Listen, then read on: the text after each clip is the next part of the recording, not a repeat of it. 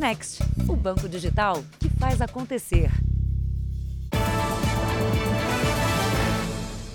Olá, boa noite. Boa noite. Dois policiais militares suspeitos de executar um motoboy foram presos na Grande São Paulo. Imagens de câmeras de segurança derrubaram a versão de que eles agiram em legítima defesa. O circuito de segurança deste posto de gasolina registrou tudo. O relógio marca duas horas da manhã. Matheus Siqueira, de 22 anos, e o amigo tinham acabado de abastecer o carro em um posto da cidade de Santa Isabel, na Grande São Paulo. Eles conversavam com o frentista quando foram abordados por dois policiais militares que estavam de folga. Repare que um dos agentes está armado, o outro saca uma lanterna. Em seguida, os jovens são revistados e, pelas imagens, parece que nada é encontrado com eles. Poucos segundos depois, Mateus corre, é perseguido por um policial e atingido por um tiro. Nessa outra imagem, dá para ver o momento exato em que o entregador de comida por aplicativos é baleado. Meu filho correu. Tomou uma atitude de correr, mas ninguém sabe se ele ficou com medo, se os policiais falaram mais, mais alguma coisa, porque esse amigo dele está em trauma, não, não consegue raciocinar direito. Mas ele não imaginava que o policial ia atirar, né? Mateus chegou a ser levado para o hospital, mas não resistiu. Um sonho que foi interrompido né, por uma forma muito assim traumática, né, pra gente. Só quem perde um filho mesmo para saber, não tem como, para saber a dor. A ocorrência foi registrada inicialmente como legítima defesa. Mas as novas imagens do circuito de segurança do posto de gasolina mudaram os rumos das investigações. Os dois policiais militares foram presos. O autor do disparo, identificado como Tiago Cavalcante, está sendo indiciado por homicídio qualificado. A pena pode chegar até 30 anos de prisão. O outro agente está sendo investigado. De acordo com a polícia, os PMs envolvidos no caso trabalham na capital paulista e estariam na cidade vizinha fazendo um bico de segurança. Com eles foram apreendidos um celular, um distintivo e uma lanterna. De janeiro a março deste ano, 22 pessoas foram mortas por policiais militares de folga no estado de São Paulo. Os dados da Secretaria de Segurança Pública mostram uma redução no número de ocorrências nos últimos três anos. Tem que ter uma mudança. Eu vou lutar acima pelo meu filho e por as outras famílias também. Meu filho é, se foi, mas eu quero lutar por ele. Até o momento, a Polícia Militar de São Paulo não se pronunciou. Veja agora outros destaques do dia. Prazo vence, Daniel Silveira não explica desrespeito às restrições do Supremo. Presidente Bolsonaro diz que pena a deputado foi exagerada, mas não quer provocar ou peitar o judiciário. Ministro Alexandre de Moraes afirma que liberdade de expressão não é liberdade de agressão. Suspeito de matar estudante em assalto se entrega em São Paulo. E na série especial, histórias de brasileiros que travam uma luta contra a obesidade.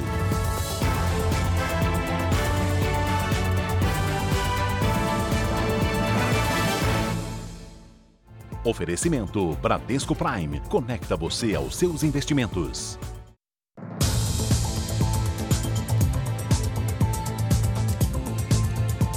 O falso entregador que era procurado pela polícia suspeito de roubar e matar um jovem de 20 anos se entregou hoje em São Paulo. Ele confessou o crime e disse que precisava pagar uma dívida para um agiota, mas não sabe explicar por que atirou na vítima. Essa foto mostra um momento em que Axel Gabriel de Holanda Pérez se entregou para a polícia na zona leste de São Paulo. Foram mais de 20 horas de negociação. Dali foi levado direto para o Departamento de Investigações Criminais. Em depoimento, Axel confessou o crime e disse que o primeiro alvo do assalto seria uma mulher que estava andando na mesma rua. Eu vi uma mulher descendo uma rua sozinha, só que eu falei, eu não vou pegar a mulher porque a mulher ela tá sozinha atrás, ela vai gritar, né? Ele contou ainda que agiu sozinho e deu detalhes. Só que aí na hora, eu, eu, pra mim tinha pegado aqui, sabe? Porque ele não caiu e morreu. Ele caiu e falou, ai, tá queimando, me ajuda. Ele falou desse jeito, ai, tá queimando, me ajuda. Aí eu falei, moça, pelo amor de Deus, eu não queria fazer isso com ele. Ele errou mesmo, certo? Ele tem que pagar pelos erros dele, certo? Que nunca faltou nada para ele. Eu sei que essa mãe, certo? Que ele tirou a vida do filho dela, tá sofrendo também. E eu peço perdão, certo?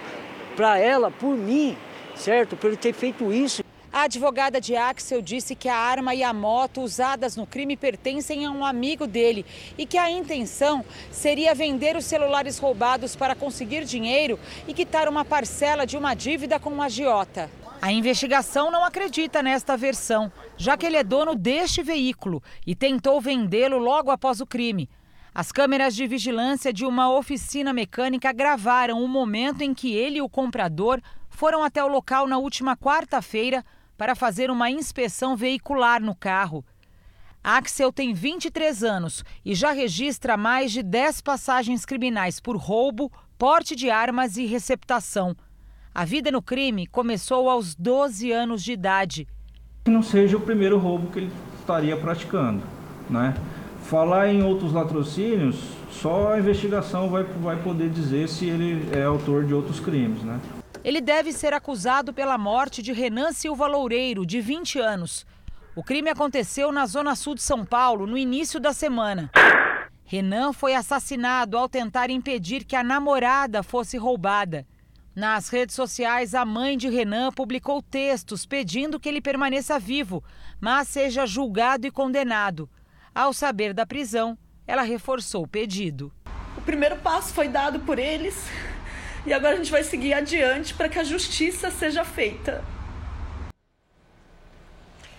Uma perseguição policial assustou quem passava pela Via Dutra e Avenida Brasil, no Rio de Janeiro. O motorista de um caminhão que transportava tapioca ficou sob a mira de uma arma e foi obrigado a furar um bloqueio policial. Quatro suspeitos foram presos. Foram 12 quilômetros de perseguição pela principal avenida do Rio e a Via Dutra, que liga a capital a São Paulo. Nossos agentes estavam fazendo uma fiscalização. Quando entraram na Avenida Brasil, foram parados por motoristas, onde relataram que uma carreta havia sido roubada e havia um carro de passeio fazendo essa escolta. Essas imagens mostram um momento em que o motorista do caminhão é forçado pelo criminoso a furar um bloqueio da polícia rodoviária em alta velocidade.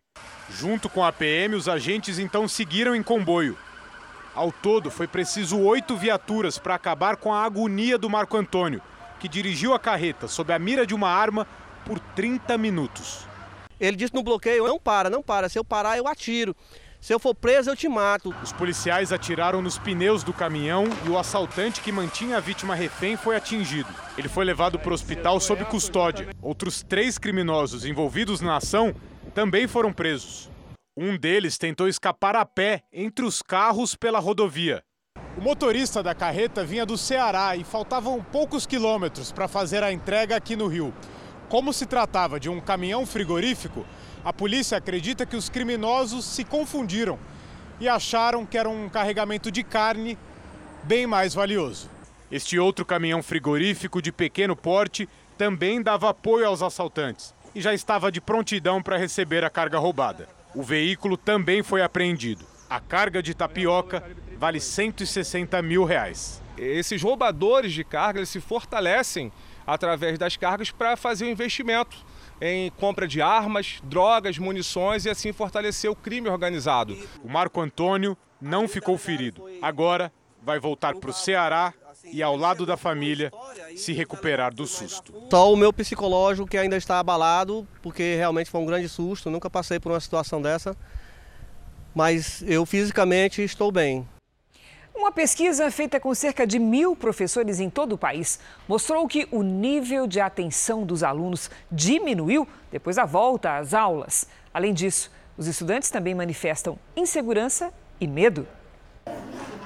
A gente até achou que seria fácil, juntos de novo, dividindo o mesmo espaço. Agora, com desafios diferentes, tentando escapar dos vícios do aprendizado à distância, do celular e do computador. A escola é diferente. Estar presente, conviver com o outro. A gente fala que a circulação de informação entre eles é que faz a diferença, né? Foi mesmo muito tempo longe da escola, completamente imersos nesse mundo digital, de forma remota ou híbrida. Por isso, alunos e professores não viam o momento de voltar para as salas de aula 100% presencial, sem máscara. Mas pesquisas mostram que esse retorno ao convívio escolar não tem apenas um lado positivo. Segundo os professores, mais de 40% dos alunos estão com dificuldade em se concentrar, manter o foco. É preciso reaprender não só as palavras, as matérias, mas também a conviver. Henrique reconhece que anda meio disperso no presencial. Às vezes é barulho e a gente não consegue se concentrar. A Manu, da mesma sala, diz que anda mais esquecida depois do tempo de estudo remoto. Tô tendo que resgatar com certeza, minha memória não é muito boa. É uma adaptação, né? Então, até relembrar, ela contava que a professora ia relembrando as coisas. A pesquisa feita por uma empresa de tecnologia e soluções no ambiente escolar entrevistou quase mil professores de nove estados brasileiros, mais o Distrito Federal. A maioria da rede pública. O estudo confirma as dificuldades, além da falta de concentração, quase 40% estão tendo desafios maiores para alfabetizar as crianças. 42% dos professores também relatam que os alunos apresentam mais problemas emocionais e sentimentos como insegurança e medo. Agora a gente precisa lidar com esses transtornos, com esses, com esses efeitos colaterais do processo de isolamento e, principalmente, lidar com um outro desafio que é o processo de recomposição das aprendizagens. Thaís, que é mãe e professora, acha que a participação da família é indispensável nesse momento. Não adianta a escola ter todo um trabalho e em casa ser uma linguagem totalmente diferente. As famílias também precisam se abrir e trabalhar juntas para fortalecer essas crianças. A nossa proposta é que eles trabalhem em grupos para que promova essa interação, esse resgate né? E auxilie também na memória que um vai ajudando o outro. Veja a seguir. Diretora de escola infantil suspeita por maus tratos a bebês é levada para a penitenciária no interior de São Paulo. E na série especial, como a pandemia e o isolamento agravaram a situação de brasileiros que já estavam acima do peso ideal.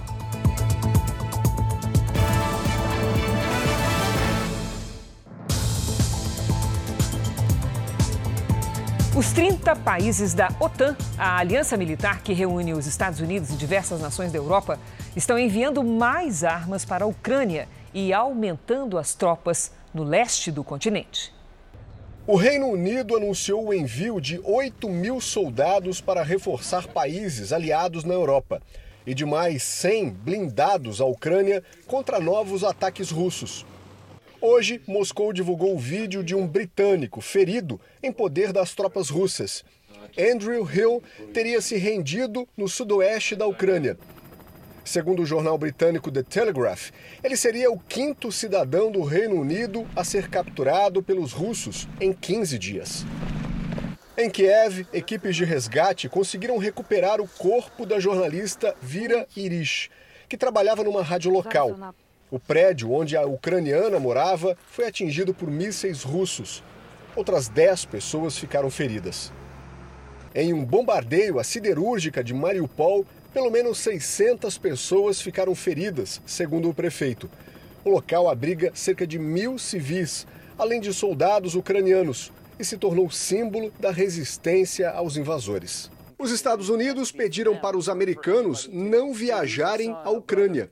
O pedido vem depois da morte de um ex-fuzileiro naval chamado Willie Joseph Cancel, de 22 anos, que foi para lá por meio de uma empresa militar particular para lutar contra as forças russas. Em meio à guerra, a cúpula do G20, o grupo das 20 maiores economias do mundo, já causa tensão.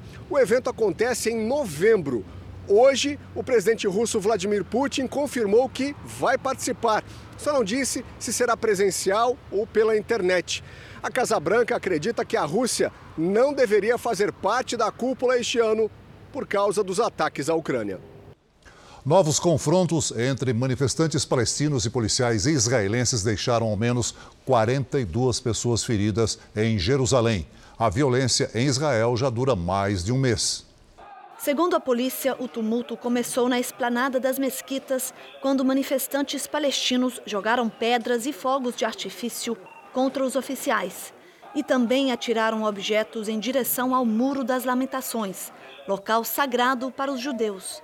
Duas pessoas foram presas. Mais de 3 mil soldados foram mobilizados para reforçar a segurança na cidade velha de Jerusalém. O confronto marca a última semana do Ramadã, período de celebração religiosa para os muçulmanos. Este ano coincidiu com a Páscoa judaica e trouxe centenas de milhares de muçulmanos e judeus a Jerusalém. Confrontos diários têm sido registrados. Pelo menos 14 pessoas também morreram desde o começo de março em atentados que as autoridades israelenses atribuem a grupos islâmicos. Aqui no país, a taxa de desemprego ficou estável no primeiro trimestre deste ano. O levantamento do IBGE mostra que de janeiro a março, a março 11 milhões e 900 mil pessoas estavam fora do mercado de trabalho. O índice de pouco mais de 11% da população economicamente ativa se manteve no mesmo nível dos três últimos meses de 2021. Já o rendimento médio do trabalhador foi estimado em R$ 2.548 por mês, um crescimento de 1,5% em relação ao trimestre encerrado em dezembro. O levantamento também mostrou uma pequena queda na informalidade. Cerca de 40% das pessoas empregadas no Brasil trabalham sem carteira assinada. Veja agora os destaques do próximo Domingo Espetacular. Roberto Cabrini frente a frente com Matteo Petriccione. Os três filhos do seu irmão perguntando: Tio, por que você matou meu pai? O empresário dono de uma concessionária foi condenado a 16 anos de prisão por assassinar o próprio irmão. Você amava o Marcelo. Dinheiro, disputa familiar, o que teria provocado o crime. O caso do personal trainer que agrediu um morador de rua Nessa polêmica, só faltava a gente ouvir a história contada por ela. Quando eu coloquei aquele cidadão dentro do meu carro. Sandra Mara, da própria versão sobre o que aconteceu naquela noite. A ameaça do peixe-leão cada vez mais próxima dos brasileiros. E encontramos o pescador que teve convulsões e foi parar no hospital depois de pisar no espinho do animal. 70 quilos logo em cima de sete esporão daquele, não. Por que a espécie conhecida como terror dos oceanos está invadindo as praias do nosso país? Eles largaram tudo para viver na estrada. Você vai conhecer o casal que morou 20 anos num calhambeque e teve quatro filhos. É no Domingo Espetacular, hein? Logo depois do Canta Comigo. Veja a seguir: presidente Bolsonaro vê exagero em condenação de Daniel Silveira, mas nega a intenção de peitar o Supremo. E na série especial, a história de Rafaela, que havia emagrecido 90 quilos, mas voltou a ganhar peso depois da pandemia.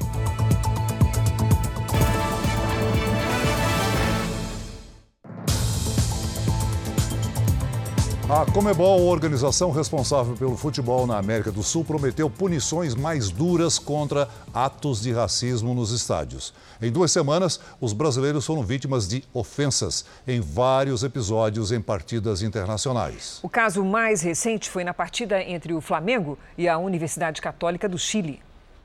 Imagens feitas por brasileiros mostram um torcedor da Universidade Católica lançando um sinalizador. A diretoria do clube chileno prometeu hoje identificar e punir o torcedor. Outro vídeo registra a imitação de um macaco. Um dos objetos arremessados contra a torcida do Flamengo atingiu um garoto de 10 anos. O material recolhido e as imagens do torcedor imitando um macaco foram entregues a um representante da Conmebol. A hostilidade contra brasileiros nesta Libertadores tem sido recorrente. Nas últimas duas semanas, foram registrados outros quatro casos de racismo. Aqui no Brasil, na Arena do Corinthians, no Equador e na Argentina. Durante o jogo entre River Plate e Fortaleza, em Buenos Aires, um argentino atirou uma banana em direção aos cearenses. Também na Argentina, torcedores do Estudiantes gritaram macacos para quem foi apoiar o RB Bragantino. No Equador, as ofensas se repetiram durante a partida entre Emelec e Palmeiras. Em São Paulo, o torcedor do Boca Juniors, Leonardo Ponzo, foi preso. Ele pagou fiança de 3 mil reais e vai responder por injúria racial. A Comebol emitiu um comunicado se comprometendo a punir com mais rigidez casos de racismo, assumindo um compromisso para banir esses comportamentos do futebol sul-americano. Não está claro pelo texto da Comebol se os punidos seriam apenas os torcedores ou se as medidas serão ampliadas também para os clubes. A coisa mais simples é a América do Sul adotar o que a Europa já faz desde 10 anos atrás: punir os clubes. O diretor do Observatório da Discriminação Racial no Futebol acredita que a Comebol demora a agir. A Comebol entende esse racismo como crime ou entende como parte de um folclore de um futebol sul-americano? Porque se entendesse como crime, já teria uma ação. Muito mais do que uma punição, já teria uma campanha de combate ao racismo, porque isso não é de hoje. A CBF deve se reunir com a Confederação Sul-Americana nos próximos dias. Com todo o Conselho da Comebol, para que possa todas as federações filiadas à Comebol ratificarem e endurecerem totalmente as punições no que diz respeito ao racismo. A segunda diretora da escolinha, onde teria sido gravado o vídeo em que bebês aparecem amarrados com panos, já foi levada para a penitenciária de Tremembé, no interior de São Paulo. No começo da manhã, a diretora foi levada da delegacia para o IML de Mogi das Cruzes, na Grande São Paulo, onde fez exame de corpo de delito. Em seguida, passou por uma audiência de custódia. Roberta Serme Coutinho é uma das donas da escolinha infantil da capital, onde crianças teriam sofrido maus tratos. A irmã dela e sócia da escola, Fernanda Serme, foi detida na segunda-feira. O caso ganhou repercussão depois da divulgação de imagens em que bebês aparecem amarrados nas cadeirinhas. O vídeo teria sido gravado num dos banheiros da escola. Roberta se entregou na noite de ontem. Ela chegou à delegacia acompanhada por dois advogados. Contra ela, já havia uma ordem de prisão desde março. Mas assim que essa determinação expirou, o Tribunal de Justiça decretou uma nova prisão. Desta vez foi uma preventiva, por tempo indeterminado. Logo que soube da prisão, Altímio veio à delegacia. Avô de uma criança de 4 anos, ex-aluna da escola, ele pede justiça. É de alívio que ela está presa, entendeu? De alívio. Presa e enquanto não investiga e prova tudo para ela cumprir o que ela deve, pagar o que ela deve. No começo da tarde, Roberta foi trazida novamente para a delegacia e já foi transferida para o presídio de Tremembé, no interior do estado mesmo local em que a irmã dela, Fernanda, está detida. Elas devem responder por maus tratos e tortura. A defesa de Roberta Serme considerou a prisão desnecessária, arbitrária e abusiva. O Jornal da Record faz uma pausa de 30 segundos. E na volta você vai ver por que o preço das frutas disparou.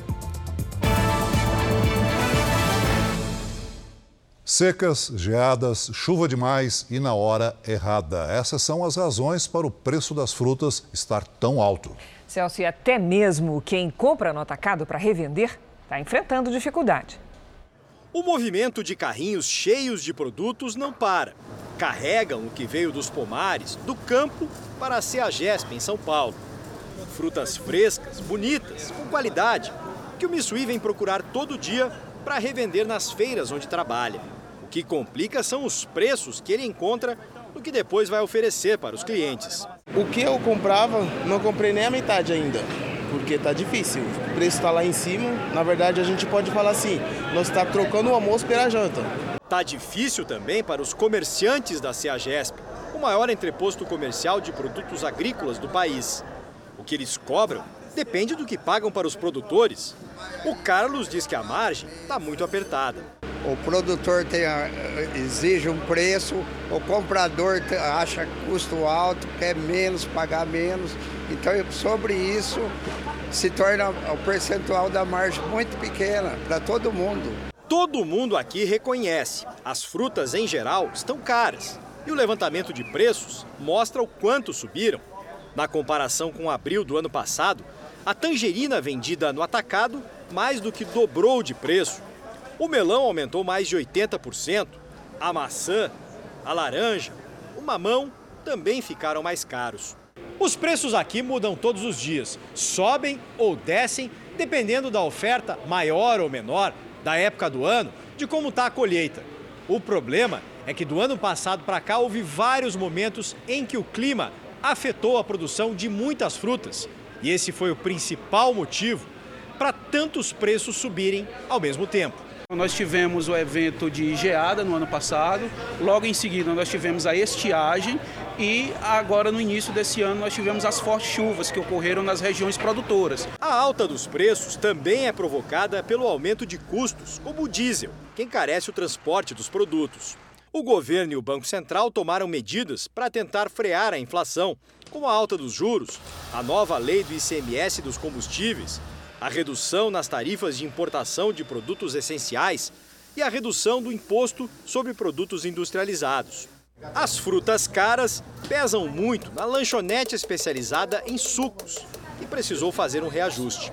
A estratégia é subir o mínimo possível, né? mas às vezes não tem como, vai ter que alterar o preço. Né? Daqui para frente, a situação pode melhorar. Mantendo as condições de clima, é, a gente vê uma volta à normalidade. Enquanto isso, o consumidor dá seu jeito para economizar.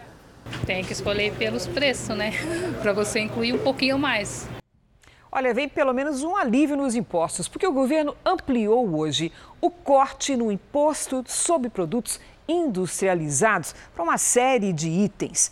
O corte agora será de 35% a partir de domingo, 1 de maio. Essa medida aprofundou a redução anterior no IPI, que foi de 25%. Esses 25% já estavam em vigor. Entre os produtos beneficiados estão aparelhos de TV, carros, brinquedos e armas. Segundo o Ministério da Economia, o objetivo é estimular o consumo e reduzir os preços. E ainda sobre impostos, houve um aumento de um ponto percentual na contribuição social sobre o lucro líquido, que é o imposto pago por bancos e outras instituições financeiras. Essa medida pretende compensar a perda de arrecadação com o Refis, que é aquele programa de refinanciamento de dívidas de pequenas empresas. Assim, a contribuição social sobre o lucro líquido dos bancos vai de 20% para 21%.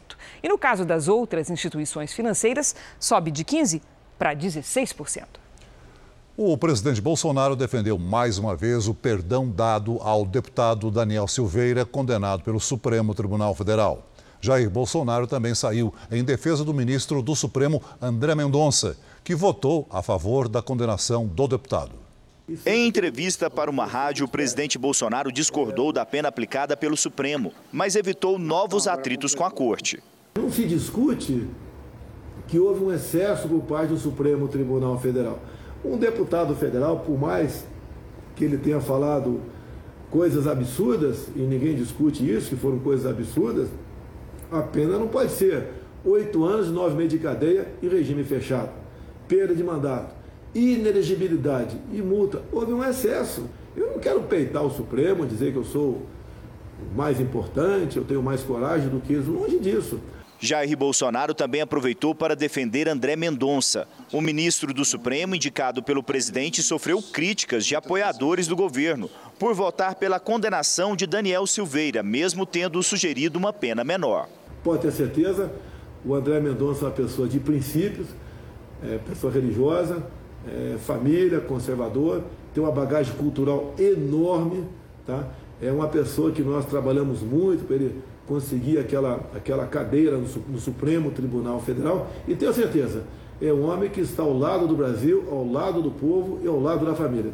Outro tema tratado foi corrupção. Nós estamos aí limpando a casa. Acabamos aí, praticamente acabamos com a corrupção. Não vou dizer que não tem corrupção no Brasil. Se tem, eu não sei. Pode aparecer? Pode. Se aparecer, a gente vai, a gente vai colaborar é, com o Poder Judiciário aí para investigar e, e ver de quem é, de quem é a responsabilidade. Com relação ao reajuste dos servidores, o presidente fez um diagnóstico. O aumento de 5% para todas as categorias é pouco e desagrada todo o funcionalismo. Mesmo assim, essa é a opção mais próxima de ser concretizada no momento. Para conceder o reajuste, seriam necessários cortes nos orçamentos de todos os ministérios. O governo precisa tomar uma decisão até o início de junho. Um aumento maior esbarra na falta de recursos e também na legislação eleitoral, que não permite conceder reajuste para os servidores acima da inflação a menos de seis meses das eleições.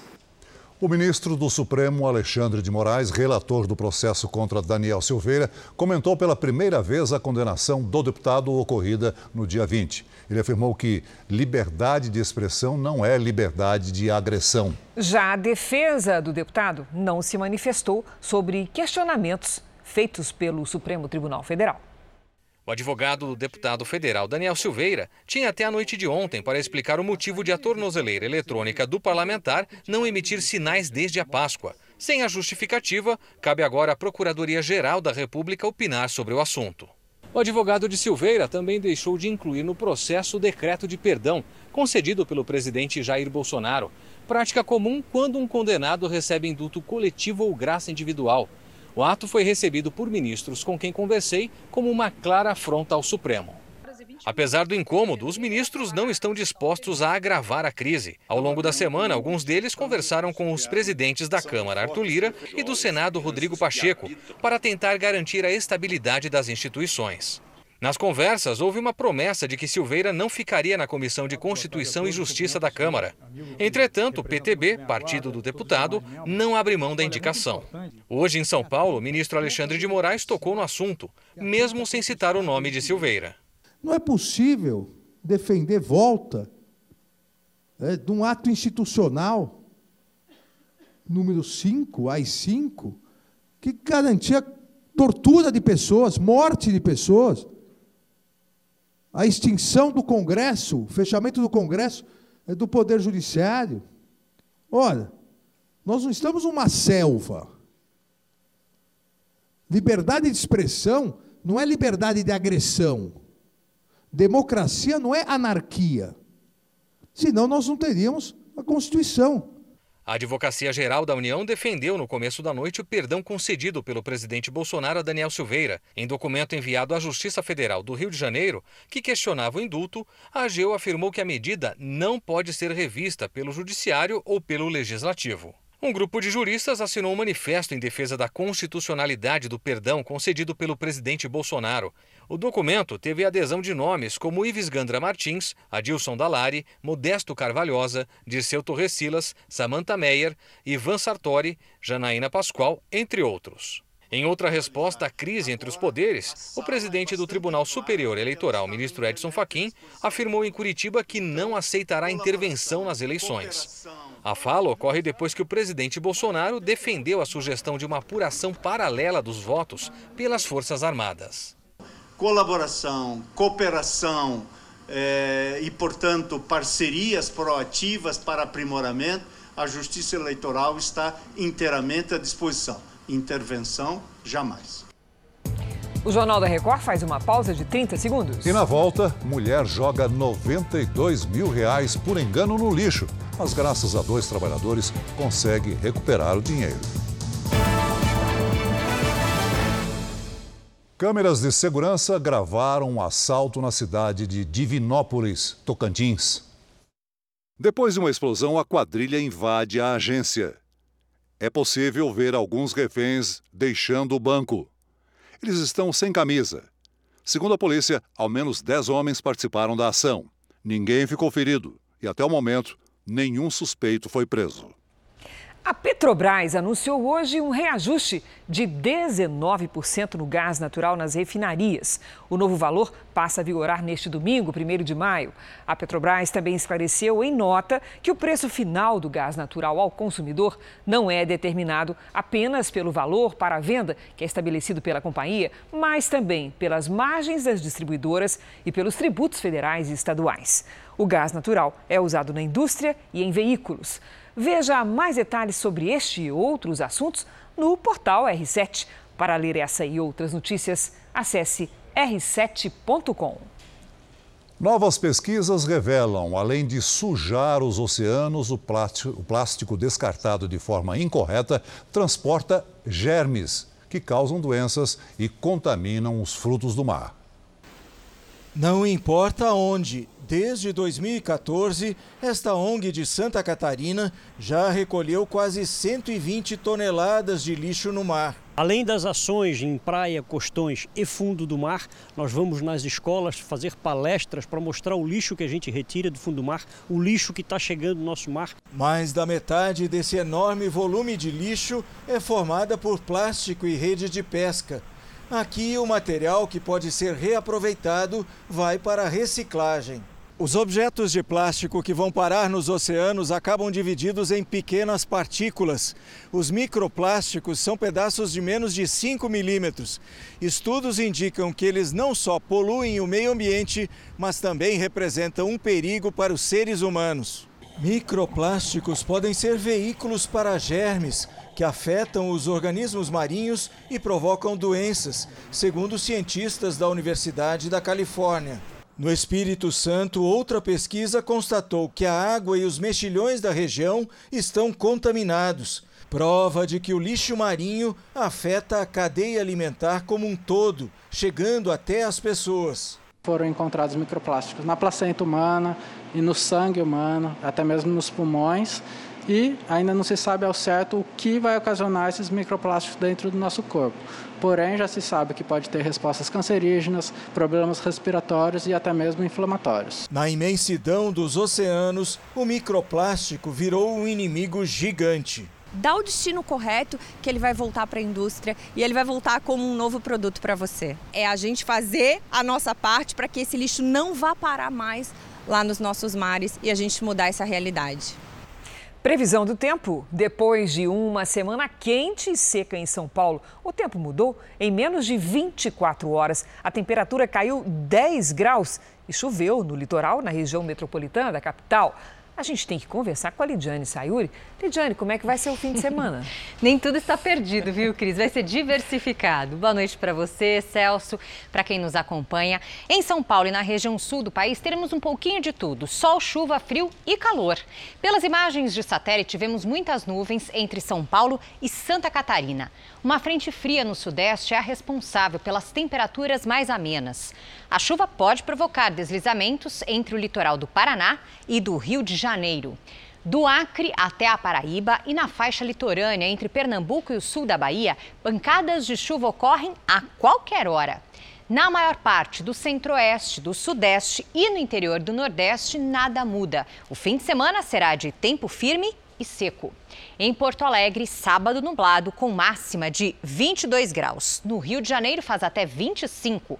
Em Cuiabá, sol com 34. Em Aracaju e em Rio Branco, chuva, sol com 32 graus. Na capital paulista, o friozinho continua no sábado com chance de chuva leve pela manhã e no fim da tarde.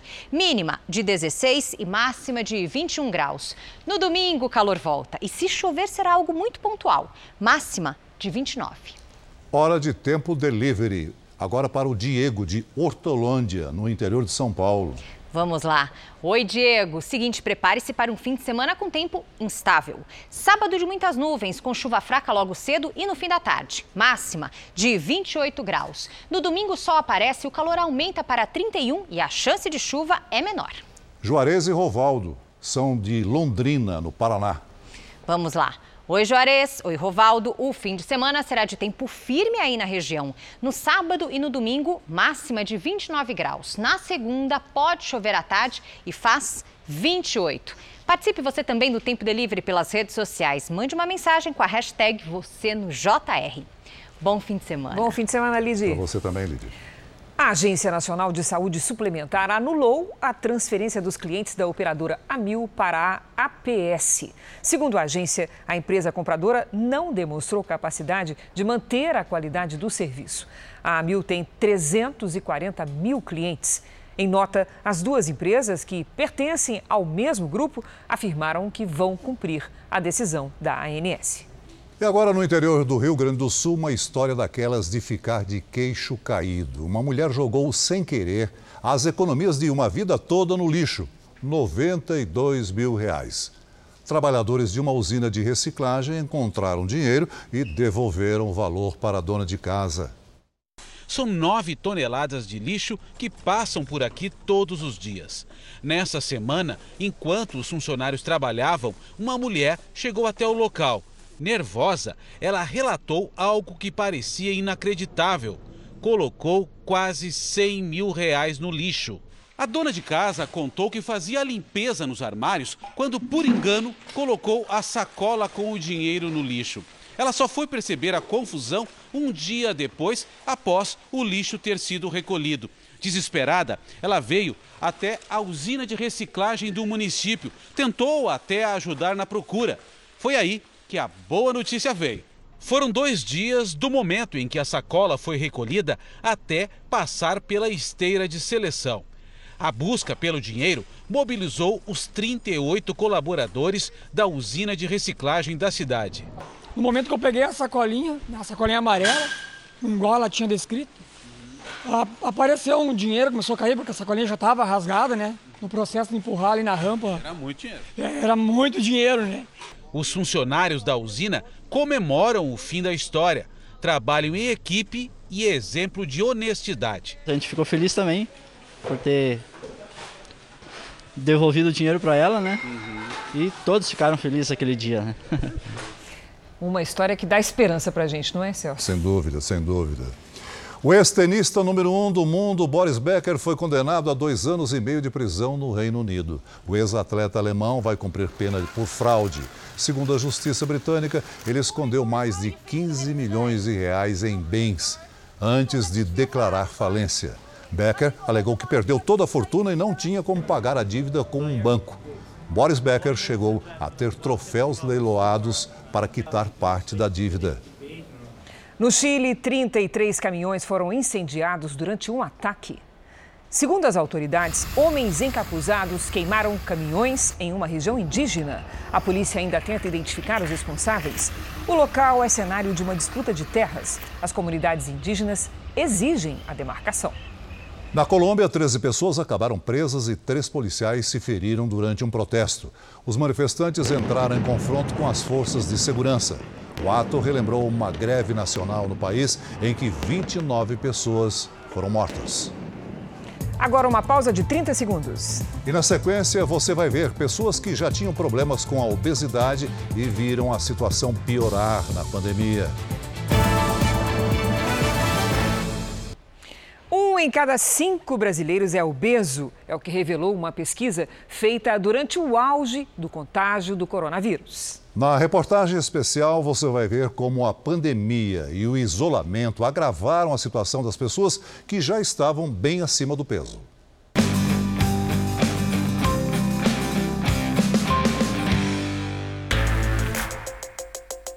Um vai e vem quase sem pausas. Entra e sai da casa de clientes A Rafaela já chegou a pesar 140 quilos. Foi pouco antes da pandemia. Perdeu 90 depois de uma dieta rigorosa e exercícios. Só que em 2019, ela teve que fazer uma cirurgia para retirar o útero. Regulou todos os hormônios. Então hoje, por mais que eu faça um acompanhamento, por mais que eu tente emagrecer, por mais que eu seja regrada, eu não perco peso.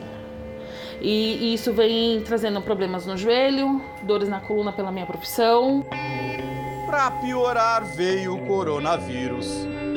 Pandemia, você ganhou peso? Ah, sim, sim, sim, sim, sim. Rafaela hoje está com 123 quilos. No caso dela, médicos sugeriram que o fator genético pode ter ajudado a ganhar peso já tenho dois tios meus que não são gordinhos. Tenho a minha mãe, tenho meu pai. A minha mãe hoje ela não consegue fazer serviços básicos domésticos. Né? Ela sempre faz assim com apoio de uma cadeira, ou ela faz um pouquinho e para. Né? O esposo dela ajuda ela a lavar roupa, por exemplo, porque ela não consegue. E ela tá esperando também a mesma cirurgia que você. A mesma cirurgia que eu, só que ainda o caso da minha mãe ainda foi descrito como urgência. Rafaela espera há 11 anos. Ela está numa longa fila do Sistema Único de Saúde para fazer a operação de redução do estômago, a cirurgia bariátrica. Eu estou esperando, pelo menos até hoje, um contato para agendar uma consulta com um nutricionista, por exemplo, ou com um psicólogo. Eu nunca tive um respaldo. A cirurgia de redução de estômago é indicada para casos de obesidade mórbida, como o de Rafaela, ou para pessoas que têm problemas graves com o metabolismo, diabetes adquirida, por exemplo. Ainda outros sinais de risco a serem considerados. É muito séria essa gordura visceral que nós falamos hoje, que tem a ver com a circunferência abdominal em centímetros. Hoje já é aceito que mulheres acima de 80 centímetros têm um risco maior de doenças metabólicas e cardiovasculares. Quando em 88 centímetros, o risco já se estabeleceu. Isso vai levar o quê? A hipertensão arterial, pressão alta.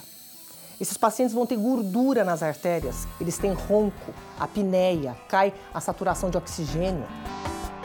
Os números assustam. Um em cada cinco brasileiros é obeso. Nas 27 capitais do país, a taxa é de 22,4%. Provavelmente por causa da pandemia, em 2021, pouco mais de 35% das pessoas praticavam atividades físicas regularmente. O consumo de frutas e hortaliças ainda é bem baixo. Para agravar o quadro, 14% dos pesquisados tomam refrigerantes em 5 ou mais dias da semana, índice que chega a quase 20% entre quem tem de 18 a 24 anos de idade.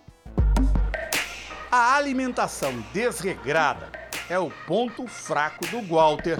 Chutei o balde. Muito refrigerante, que eu acho que é um, um dos maiores vilões. O excesso de peso é o maior vilão da vida dele, principalmente aquele localizado na cintura. Para continuar a viver sem riscos, ele tem de retirar um cisto, um tipo de nódulo que cresceu perto do coração dele. Só que a sala de cirurgia só ficará segura se ele emagrecer mais 12 quilos. Aumenta o risco cardiovascular para operar e também atrapalha o acesso no coração. Durante a consulta com a especialista do coração, Walter confessa. Ah, às vezes é aquela escorregadinha do final de semana que você acaba dando alguma coisinha, né? Tipo, ah, uma pizzinha. Agora é aquela hora que a gente vai saber se o Walter estava falando a verdade sobre o pedacinho de pizza que ele comeu ou se ele fez como muita gente faz, que é comer sete das oito fatias, né? Porque agora ele vai se pesar. 124,4. Doutora, com quanto ele começou o tratamento? 133. Um avanço ainda pequeno, perto dos quilos que faltam. De qualquer forma, Walter já pode ser considerado um vencedor. Ele ficou pouco mais de dois meses internado entre a vida e a morte por causa da Covid. Do dia para a noite eu já é, acabei sendo internado de imediato assim que eu tive o resultado positivo. Acabei ficando indo para UTI muito rapidamente, entubado em menos de uma semana que eu já estava lá no hospital.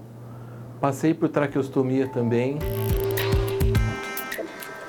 Agora encara um novo desafio. No caminho certo, ele ainda vai comer uma bela pizza, mas só quando estiver saudável e dentro do peso em 2023. No caso da cirurgia bariátrica de Rafaela, a Secretaria de Saúde de São Paulo informou que a situação é acompanhada pelo Serviço Municipal de Ribeirão Pires e que há um período para o quadro geral de paciente ser analisado. E você também pode participar da nossa série especial, basta enviar para as nossas redes sociais uma sugestão de assunto com a hashtag você no JR. O Jornal da Record termina aqui e à meia-noite e meia tem mais Jornal da Record. Fique agora com Reis e logo em seguida você assiste a Jesus, a série. Boa noite, ótimo final de semana para você. Boa noite.